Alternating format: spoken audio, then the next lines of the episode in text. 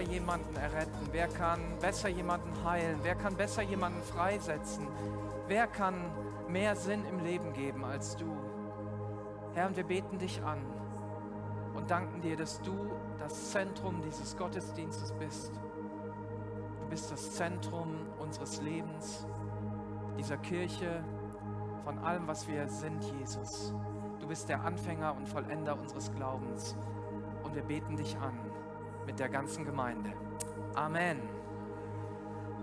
Hey, ist so schön, dass wir Jesus anbeten dürfen und dass wir ihn erleben, dass es darum geht, dass er wirklich der, ja, der Herr der Herren ist, der König aller Könige und äh, wir heute auch wieder ganz, ganz, ganz viel Segen von ihm erleben.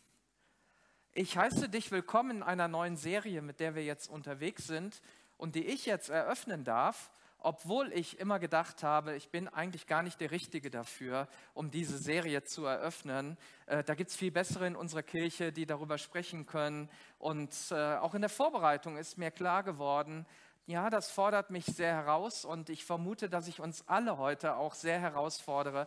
Aber wisst immer, wenn du dich herausgefordert fühlst, hier vorne steht einer, der ist mindestens genauso herausgefordert wie du. Wir wollen äh, das Thema Wahrheit einmal ein bisschen betrachten, denn heute ist es ja gar nicht so einfach, über Wahrheit zu reden. Dann sagt man ja, welche Wahrheit meinst du denn jetzt eigentlich? Äh, die Wahrheit, die jetzt gerade über Social Media geht oder die jetzt gerade in der Tagesschau oder die äh, in, in diesem oder in jenem Pamphlet veröffentlicht wurde oder äh, die Meinung von diesem oder jenem. Wir leben in einer sehr bunten Gesellschaft und Glauben zu leben in einer bunten Gesellschaft ist herausfordernd. Ist genauso herausfordernd wie die erste Kirche. Die erste Kirche hatte auch eine bunte Gesellschaft. Sie hatte auch ganz, ganz viele Auffassungen, viele Sekten und, und Glaubensrichtungen und Meinungen und, und äh, solche, die sich aufgespielt haben als diejenigen, die wüssten alles und haben die Gesellschaft auch gegängelt in einer gewissen Weise. Also ich glaube, wir sind so ähnlich unterwegs wie die erste Kirche, die ja, nachdem Jesus auferstanden ist und in den Himmel gefahren ist, sich in Jerusalem gebildet hat und dann über ja, die, die ganze Gegend sich ausgebreitet hat. Und ich darf dir eins sagen, wir haben einen Gott, der dich unendlich liebt. Und wir wollen heute einmal über die Liebe Gottes sprechen in Verbindung damit, wie kann ich Liebe leben, wie kann ich in Liebe unterwegs sein und trotzdem die Wahrheit in mir tragen und die Wahrheit auch nach außen bringen. Ein Gott, der es gut mit mir meint und der alles dafür getan hat, dass wir mit ihm leben dürfen, dass wir ein neues Leben haben. Und ich finde es tatsächlich schwer, manche Menschen zu lieben. Ich weiß nicht, wie es dir geht, aber bei mir sind nicht alle Menschen gleich sympathisch oder gleich ähm, da. Und vielleicht hast du das ja auch so erlebt, es war jetzt schon ein bisschen her, aber so in der Corona-Zeit, ähm, da ist das so deutlich geworden. Auf einmal ist da ein Kollege, jemand aus deiner Familie oder ein Mensch, der dir viel bedeutet, der eine komplett andere Sicht hat. Der hat sogar die gegenteilige Sicht gehabt wie du. Und ihr seid in Streit geraten. Ihr seid in Diskussion gekommen. Und keiner, keiner konnte letztlich gewinnen, weil jeder auf seinem Standpunkt geblieben ist. Und viele Beziehungen sind auseinandergegangen, sind sogar Ehepaare, die, die über 25 Jahre zusammen waren, haben sich scheiden lassen, weil der eine geimpft war und der andere nicht. Und vielleicht hast du auch eine richtige Wut auf die Person, die so viel Unheil in die Familie oder an den Arbeitsplatz oder wo auch immer hingebracht hat und dich sogar beleidigt hat, dich als dumm, als unwissend, als was auch immer dargestellt hat und dir gesagt hat, wie dämlich du doch bist. Und es gibt eben Menschen, die machen es uns nicht so leicht. Ich weiß nicht, ob du das kennst, ob du solche in deiner Umgebung hast. Vielleicht hat dich ja jemand ungerecht behandelt, jemand hat dich mal so richtig geschnitten, ähm, vielleicht war ein Familien- oder hast du ein Familienmitglied ähm, in deiner Familie, egal ob es deine Eltern sind, ob es dein Ehepartner ist, deine Kinder oder Bruder, Schwester, was auch immer, die ganz klar deutlich machen, wie wenig du wert bist, wie wie dumm du bist oder wie klein und wie dämlich und wie unvernünftig. Und aus dir wird ja auch nie was. Vielleicht wirst du auch in der Schule gemobbt und Menschen um dich herum haben dich einfach nur als Opfer ausgesucht. Nicht, weil du so blöd bist, sondern einfach, weil sie gedacht haben, ach, mit der oder mit dem kann ich es ja machen. Machen sich lustig über dich und du stehst oft ganz alleine da. Vielleicht bist du bei einer Beförderung übergangen worden, obwohl du geeigneter warst und eine Kollegin oder ein Kollege hat sich vorbeigemogelt. Ein Nachbar macht dir das Leben schwer und ist vielleicht neidisch auf dein Leben und hat dich schon wegen Nichtigkeiten vor Gericht gebracht. Oder sogar in der Gemeinde hat dir der Gemeindeleiter letztens sehr unfreundlich gesagt, dass du deine Aufgabe gar nicht so gut erledigt hast. Und er schien so richtig genervt und dabei hast du dich dieses Mal besonders angestrengt und es war auch gar nicht deine Schuld, dass es nicht geklappt hat. Und ja, jetzt ist es schwer, den Gemeindeleiter zu lieben.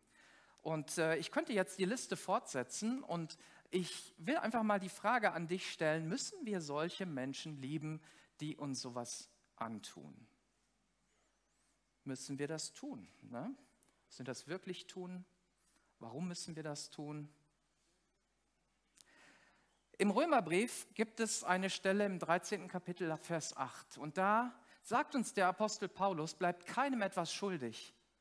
Was ihr einander allerdings immer schuldet, ist Liebe. Wer nämlich seine Mitmenschen liebt, der hat Gottes Gesetz erfüllt.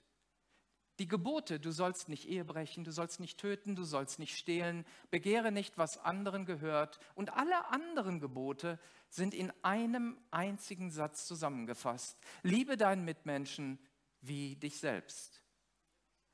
Denn wer seinen Mitmenschen liebt, tut ihm nichts Böses. Und so wird durch die Liebe das ganze Gesetz erfüllt.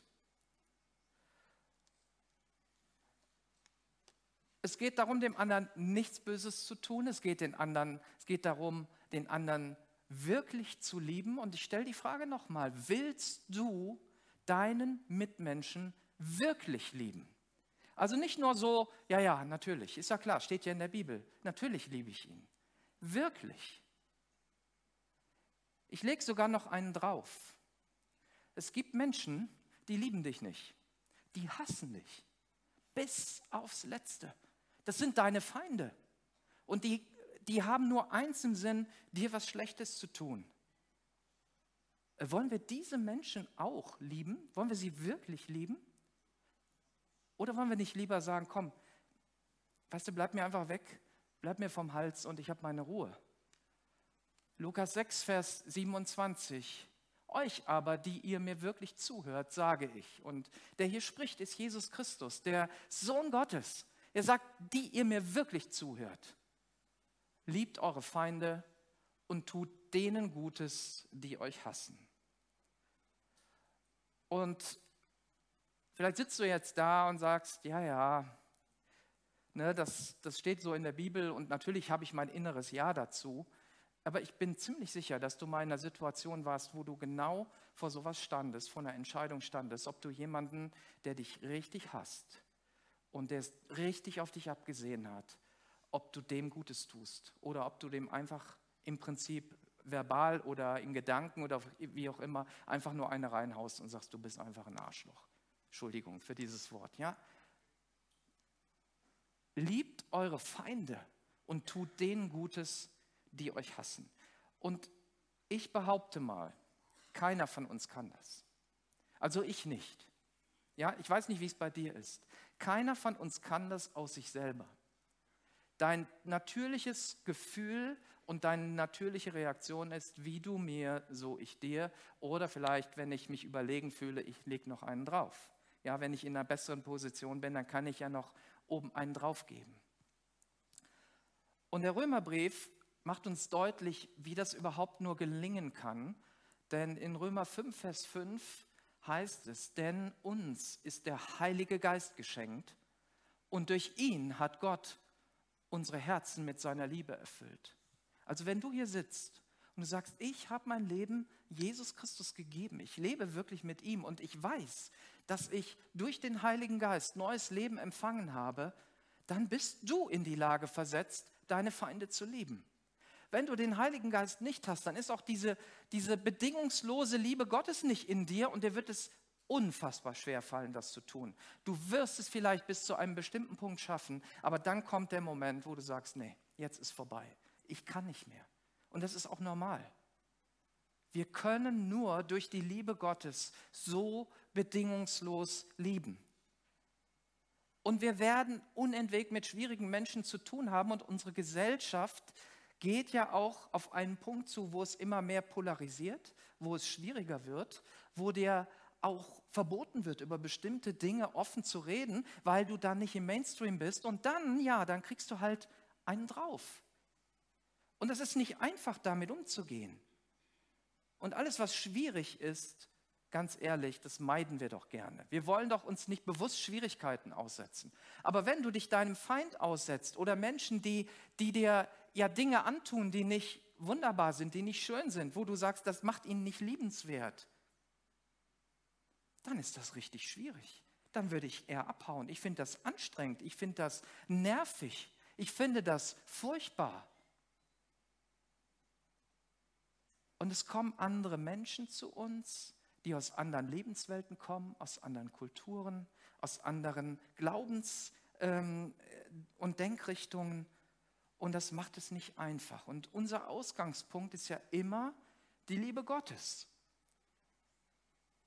In Johannes 3, Vers 16 heißt es folgendermaßen, Gott hat seine Liebe dadurch gezeigt, dass er seinen einzigen Sohn, Jesus Christus nämlich, für sie, für die Menschen hergab, für diese Welt hergab, damit jeder, und damit ist wirklich jeder gemeint, ja, auch der, der dir fürchterlich auf die Nerven geht, der an ihn glaubt, das ewige Leben hat und nicht verloren geht.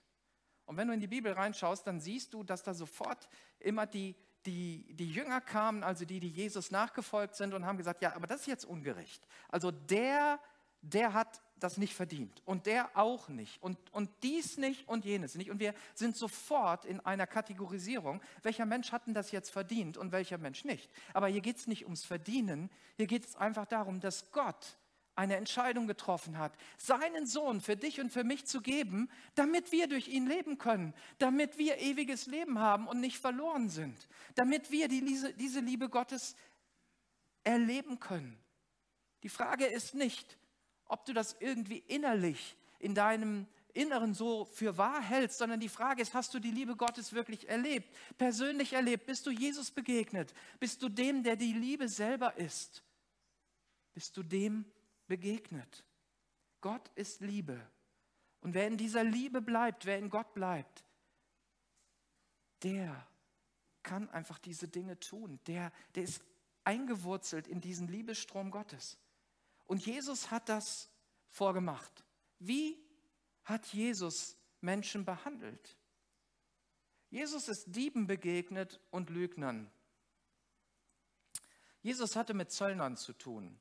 Also Zöllner, ich, ich wüsste jetzt auch keinen in unserer Gesellschaft, dem wir ähm, vielleicht dieser Berufsgruppe gleichstellen könnten. Das waren die verhasstesten Menschen, weil die haben für die Römer den Zoll eingetrieben